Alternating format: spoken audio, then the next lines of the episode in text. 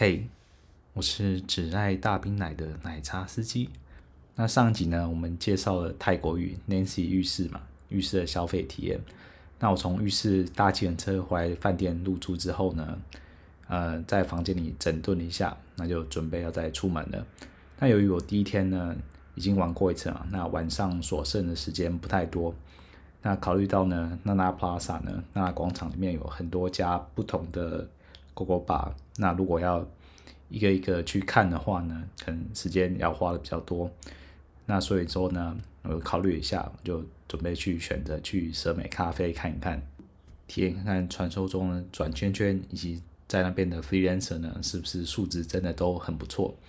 那众所周知呢，这种咖啡厅呢，通常都是挂羊头卖狗肉的，也就是说，里面的妹子很多呢，那不是来喝咖啡的，那就是来是交易市场的，跟你做一些其他的买卖。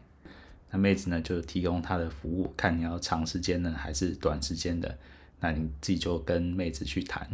那其实也不是只有舍美咖啡这家咖啡店，其实很多的咖啡厅呢、酒吧呢，多多少少都会有存在这种的个体户。那舍美呢，但是最知名且规模等最大的一间吧。那它的位置呢，离空铁站娜娜站其实也不太远，走路大概五分钟左右就会到了。所以我才说啊，如果你来曼谷呢，是体验这种夜生活的话，你可以考虑选择在娜娜站这边呃住个几晚。那一个晚上呢，就去娜娜广场体验一下各种不同的 Gogo Bar，或者是呢，你想要去。舍美咖啡呢，去体验一下所谓的良家妇女，说是说良家妇女兼职打工，但其实据大家的回报，其实蛮多女孩呢都在那边都是有点算是正正式的工作了，每天晚上都会去报到，那其实跟正常的工作也没什么两样了。总之呢，你饭店或是住宿的地方选在这里呢，那妹子多半都还是愿意跟你走回去的，那也不用负担额外的交通费，我觉得是蛮不错的。于是我就起身出发，走路去呃舍美咖啡了。那舍美咖啡呢，它其实也在主要的苏坤卫路这条大的主要干道上。那它所在的位置呢，是一间建筑物的地下一楼。那一楼呢，其实有呃这酒吧、餐厅吧。那所以说，它大概就是楼梯的右手边旁一个小小的空间，让你走下去的一个咖啡厅。那就很多网友会说，哎，那个外面会站着很多人妖啊，或什么不能进去店里面职业的小姐们。那我那天走过去呢，确实是你在往那边的路上呢，确实跟街上或路上零零星星的就会站几位妹子，那她就是站在那边等你跟她搭话，那目的就显而易见了嘛。但还好是，那个数量我记得是没有很多，而且他们也不会主动来找你搭话，我觉得这个还算是相对 OK 啦。但你说数值吗？我印象中没有让我，一方面我没有仔细的去看，一方面就是有些明显一看呢，你就知道他还是男儿身，那个自然就不会有什么兴趣了。你如果对 Lady Boy 有兴趣的话呢，建议还是去 Nana Plaza 去里面看看就好，不要在路上随便找。那当我到了咖啡厅呢，沿着阶梯向下，那一进来呢，就有工作人员站在入口处，然后就说：“哎、要来喝咖啡，要点一杯饮料。”所以他就跟我指向了左手边。那左手边呢，就是一个小的吧台，那就是有工作人员呢帮你点饮料、付钱，等于说是这个入场费。那如果你不想花太多钱在这个喝上面呢，那最简单的点一杯咖啡就好，大概我记得是六十块泰铢。那酒精类呢，可能就会被归一些，但也不到不合理的价格。那我当然就是点了最便宜的咖啡，反正又不是来这边消磨时间的，那速战速决而已。点了一杯咖啡呢，就捧着咖啡就边走边看了。那我现在知道所谓的绕圈圈什么意思啊？因为其实咖啡厅空间不大嘛，它就是四周呢就是围绕着座位区，然后中间还有一个吧台。那女孩们呢就坐在座位区跟吧台。那男士们呢，就绕着这个座位区跟吧台中间的走道呢，就这样绕一圈。其实咖啡厅真的是不太大，我记得大概该怎么形容呢？大概是你小时候小学、国中的这种五六四五十人的教室，那比在那个大一些而已。所以空间呢，其实也不算特别大。但我记得那一天挤的也不少妹子，这样放眼大约数了一下，大概三四十个妹子以上跑不掉。旁边的座位区呢，跟中间的吧台呢，或坐或站都妹子在卡着。那首先来回答第一个大家关心的事情，就是素质如何。那对我来说，第一印象啊，在我就是边走边看绕完一圈之后，我觉得这边的妹子素质对我来说还算是挺 OK 的。我觉得平均的素质啊，比我之前去的浴室平均来说来的还要好。就我上集内容分享而言呢，那天去浴室呢，平价的浴室大概就是只有一两位妹子，我觉得算是我可以接受，还算 OK 的。但蛇美咖啡这边呢，符合这个条件。那对我来说就比较多一些，大概有三四位这样子。那一方面当然是这边的人的数量比较多啦，还有就是蛇美这边的平均年龄的感觉出来，应该是比那些浴室或是之后去的按摩店呢来的稍微低一些。但这些都是平均而言呢，在审美你还是会看得到一些比较稍微出格，我说规格外的，但通常这规格外就是低于水准的的妹子呢，还是会存在的。比方说呢。呃，身材稍微比较丰满的一点，或者是呢年龄呢稍微比较成熟一点，这个还是会存在的，但数量不是很多的事。毕竟这种呃竞争激烈的地方啊，外貌或身材如果差人家太多的话，实在是很难有生意的。那我绕着绕着呢，就看到有几妹子呢，呃，长相还算不错，虽然说身材就比较普通一点的，就是呃。苗条偏瘦，但是呢，不到特别令人印象深刻的身材，有些是可以选做备案的。那我就边走边看，然后看到呃，走到后面的一个角落，靠近另外一头的出口那边呢，站了一位妹子。那妹子呢，身材不高，有点短小精干的身材，但是呢，她穿着白色套装，那个胸前的肉包啊，就是呼之欲出。这个对匈奴人来说啊，这是可忍孰不可忍啊！但是呢，妹子就在这个场合呢，戴着口罩。虽然我懂，就是为了防疫嘛。有些人可能胆子比较大，就比较不在乎口罩的规则。那有些呢，比较在乎。但这个场合呢，几乎所有妹子都为了展示自己最完整的一面，都没有戴口罩。那只有非常少数几个妹子有戴，坚持还戴着口罩，就会怀疑说，嗯，要么呢，就是。面相呢，不是他的卖点，要么就是他对自己呢非常有自信或非常有格调，不屑接待这些只看外表的客人。我个人猜测呢，应该是前者，也就是呢，这妹子的长相呢应该是不怎么样。毕竟呢，她最大武器呢已经大剌剌的展示在面前了，这应该是她卖点才是。于是呢，我就还是把它留作备案，再去看看其他的妹子。那这样再绕了一圈呢，大概有两三位妹子的选择。但身为一个匈奴人，怎么可能看到大好的肉包而放弃不管呢？特别是我刚才喝了一杯茶，还不是奶茶的情况下，急需喝到一杯像样奶茶来恢复我的元气，是不是？于是呢，我还是绕回去到刚刚那个白色套装的妹子。跟他打了招呼，那他也很有礼貌的回应我，那跟我交谈。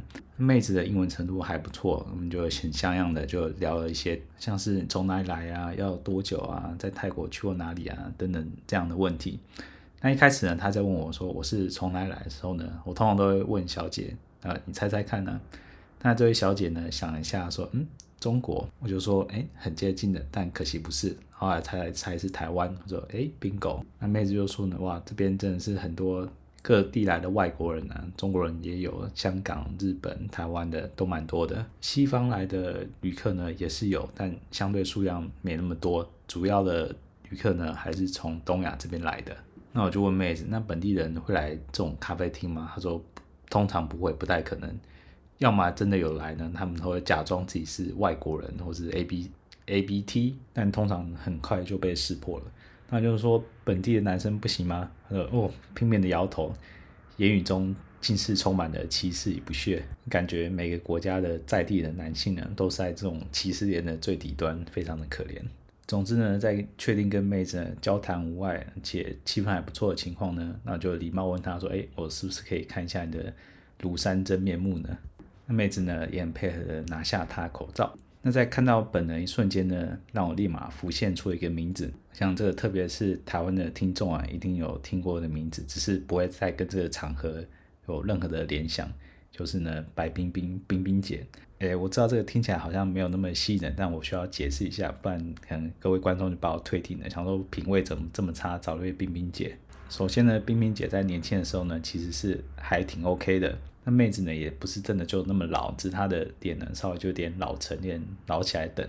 只不过看看得出来，妹子其实不是那种年轻的妹子，应该是稍微有点轻熟了，大概三十多岁的这个范围。不过配合她小芝麻且又五短的身材嘛，我觉得整体搭配起来真的有点白冰冰的即视感。那希望各位听众不要听的就是生气啥。白冰冰，裤子脱了一半，你让我听的这东西，绝对没有你想象中那么糟糕。虽然说脸看起来确实是成熟了一点，然后那个整体的形象、身材比例，真的是很有冰冰姐即视感啊！我没有在开玩笑的。但身材的硬实力，呃，或硬两两力，哦，对啊，硬实力就摆在那边嘛，就摇得令人直发慌。于是就开始聊到价钱了。那妹子一开始就是说啦，我这边知道妹子呢开价短程的。一个小时都是三千五，那我这边呢算你便宜点，两千五，而且还多给你一个小时，两个小时可以好好的服务你，怎么样？这个两个小时两千五泰铢啊，确实是有点心动。但我在第一天刚到，时间也不早，我实在是没有想要玩到那么晚。那我就问他说，那如果是一个小时的话，怎么算呢？妹子想了一下说，一个小时就算两千就好了。那换我陷入考虑了。毕竟他说的其实也没错啊。如果你在这边找一些同样是条件还不错妹子呢，可能要价都是三，至少起码三千、三千五起跳了。当然要再交涉也不是不行，那毕竟还要再另外找妹子呢，再去聊，然后再去杀价。就像我之前讲，我时间不是很多了嘛，我不想再浪费太多时间在这些细节上面。而且这妹子的英文能力是完全没问题的。我很难说再找另外一个妹子呢，是不是还是能一样沟通无碍了？于是就没做多想，心一横就答应了下来，就把她带出场了。那回去路上呢，就像情侣一样，就十指紧扣，就边走边聊。然后就问他说：“哎，你的英文这么好，是在哪里学的？”他就说他一开始呢是担任类似呃旅馆职业的行业这样子。那他在那边就。常常跟客人接触，也学了不少。但在曼谷找一般白领阶级的工作，就他的说法是，还是活得还蛮辛苦的。也就存了一点钱，想要来做点小生意。那小生意做着做着呢，就没多久呢，就遇到了 COVID。那 COVID 就想可想而知啊，那个生意整个就毁了。所以呢，他也欠了一些债，没办法，很多钱要还，那只好再找个来钱快的行业做了。那当然就是从事这一行了。他也不是没想过要找其他工作呢，但就像他讲的，其他的工作呢，领薪水工作呢，实在是在曼谷呢很难生活，那更不用说还要还债了。那聊着聊着呢，就到了旅馆了。那旅馆的柜台呢，看到我带另外一杯伴了，呃，他们这边好像有规则，就是如果带这些，嗯，他看你知道你带什么样的人回来嘛，那他们会要求他留下他的证件。我觉得是为了房客好，我觉得这个算是。值得称赞的，毕竟说，如果小姐在神不知鬼不觉，在你在洗澡或干嘛的时候，就直接溜出来想要落跑的话，那至少柜台会知道嘛。看到之后，小姐一个人出来了，他就会打电话问你说：“哎，这个小姐要走了，是不是你经过你同意的要让她走的？”那他得到的许可，他才会把证件还给小姐，所以算是为客人把关了。上楼之后呢，妹子说：“哎，她想要先自己一个人稍微整理清洗一下。”想说这个套路怎么跟之前的那个菲律宾狗霸那几个感觉一模一样啊？不过我想说算了，没关系，反正就让你先整理一下。我非常有绅士风度的。那等他稍作整理完，坦诚相见之后呢，发现嗯，这个妹子虽然说确实是五短身材啊，那个车头灯是真的还不小，不像很多都是水饺店垫的蛮大的。按他虽然也是假的啦，不过我想说你在泰国啊，必须要那。认知到就是妹子呢，在脸上或身上动几个刀呢，是蛮稀松平常的。特别是你去那种 Nana Plaza 里面，很多那个狗狗 bar 那颜值 bar 里面的妹子，哇，那个真的是，那我之后再分享。乍一看，大家都很漂亮，但仔细看呢，诶，怎么大家脸都似曾相识呢？都是一个公版样子，人工塑造的痕迹啊，很强烈啊。喜不喜欢呢？就见仁见智吧。总之呢，这个妹子呢，车头灯至少目测应该有 F 以上了，确实是对胸来说啊，假的怎样不是特别重要，至少要大就好嘛。至少这才符合本频道的宗旨，对不对？那在床上呢，妹子的技巧是还可以，普普通通，不算特别多花招，但至少她吹的也很卖力。那我觉得那个女友 feel 也是蛮足的，特别是在跟她拉机的时候呢，也是难分难舍啊。那等到差不多都热机完毕了之后呢，妹子也是迫不及待的一个劲儿就直接坐上来，你就开始很卖力的摇，她摇的还蛮起劲的，我觉得她也蛮乐在其中的。毕竟大部分妹子啊，在上面摇，大概没摇个几下就说累了，想要换个姿势了。那看妹子呢摇这么卖力呢，我想说再来给她鼓励一下好了。我前几个小时还出来过，这一次呢不会那么敏感，反正可以爱怎么冲就怎么冲。于是我就在下面突刺她，变成在下面边动，然后她在上面边摇，她妹子呢就爽到，他后来自己也去了，然后就爽到趴在我身上。有些人出来一发才有余力这样搞，不然呢平常情况下，如果自己也这样搞呢，可能就跟他一起去了。让妹子爽完之后呢，让她趴着在我身上休息一下之后，我们就开始换其他姿势继续再战。在各种姿势都轮归轮呢，妹子也很配合。那该拉机的还是边干边拉机。那只是说呢，也许是这个 CD 的时间比我预期中的还要长一些。每当有有感觉的时候呢，不继续冲刺下去啊，那感觉就消失了，还有点射不出来感觉。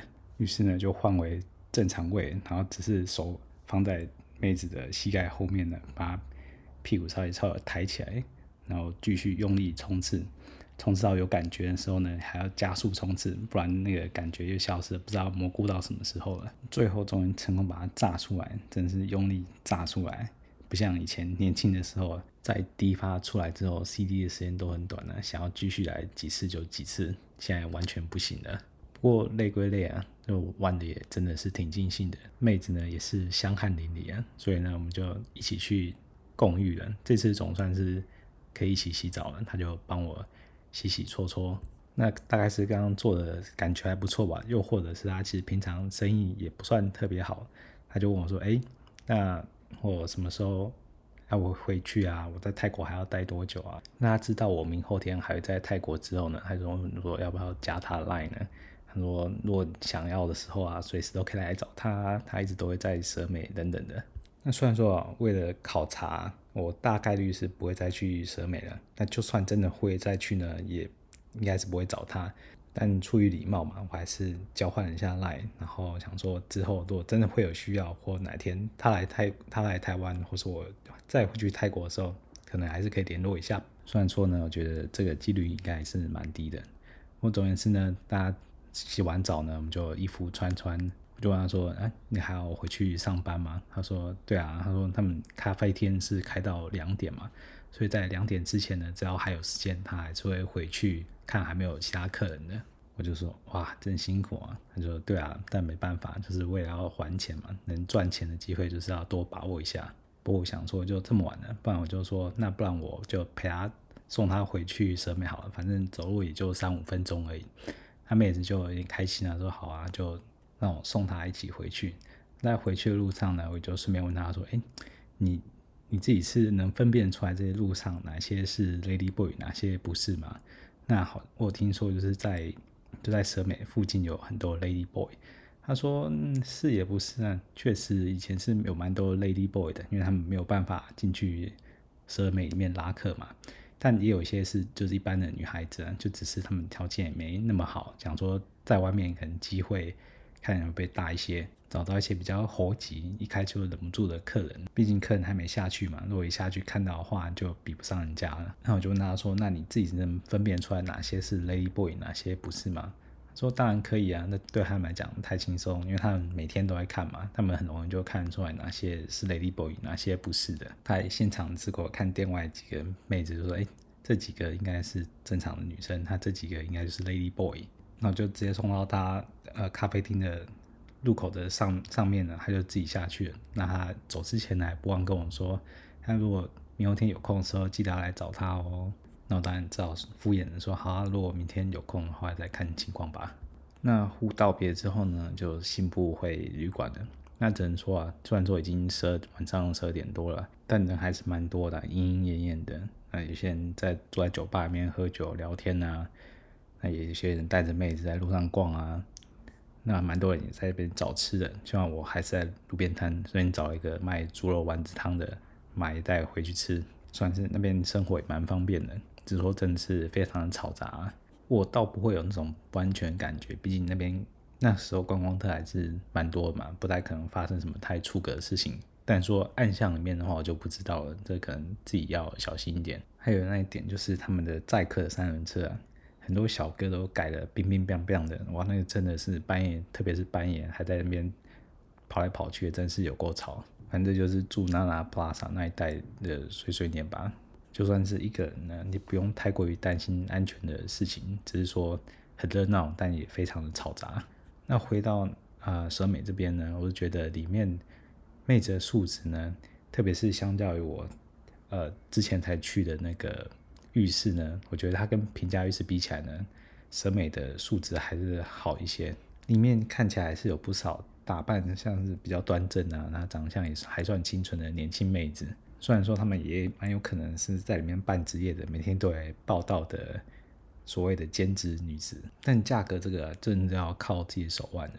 像是我觉得，我觉得大概有心理准备就是。会花个三千八、三千泰铢左右，我觉得是跑不掉。如果妹子真的很优质或自我感觉良好呢，可能才开更高也不要太意外。但如果你长得就是很帅，你跟妹子就是聊得很来，或是妹子她自觉就是想要给你便宜点，那像我的 case 一样，那也不是没有可能。那如果你连英文，不要说泰文的，连英文的沟通都有点困难的话，我觉得这个来这种 gogo bar 或者是咖啡厅啊。就要跟人家交涉的部分，虽然你还是可以告 Google 大神来帮你啊，但有些时候总是保险起见嘛，你就怕不小心漏了什么细节，没有沟通好，没有讲清楚，然后造成很多不必要的困扰，嗯，玩得不尽兴，那就不值得嘛。那倒不如去店铺里，那店铺里的那个价格都明明白白的，妹子很难从那边坑你钱，但还是会卡你一点油水嘛。但至少在店面是相对安全的。而至于服务嘛。至少对我来来说，我在浴室享受到服务，我觉得是还蛮不错的。那至于你说你在这种 gogo bar 或是在咖啡厅这种兼职的地方去找的妹子呢，能不能拿到呃享受到同等价值的服务，我觉得是真的也是看运气吧。所以我个人还是觉得，如果可以的话，还是跟妹子再多聊个几句啊，在看对眼之后呢，还确认一下彼此的感觉是不是。OK 的，不会太夸张的，或是至少能不能沟通的。如果你一上来就直接问妹子多少钱、多少时间，妹子也可能就是看钱办事吧，拿钱做事啊，做完了就走了。如果这样也没什么不对啊，但是说我个人觉得，呃，只要泰国妹子呢，你只要愿意拿出点诚意呢，跟她聊一聊，不要表现得太猴急或太商业化，那。他们多多少少还是愿意给你点女友 Q，就是给你点陪伴的感觉。我个人觉得也算还是蛮不错的，至少在床上配合度，我觉得是个人算是满意的啦。那总之呢，在榨汁完一天两回之后呢，确实是挺累的。那我们下次呢，再来分享我第二天的行程，包括一般台湾人，我听说台湾人也蛮爱去的按摩店，跟最主要的当然是的 Nana Plaza 的 Gogo Bar 了。那我们就下次再发车喽，大家拜拜。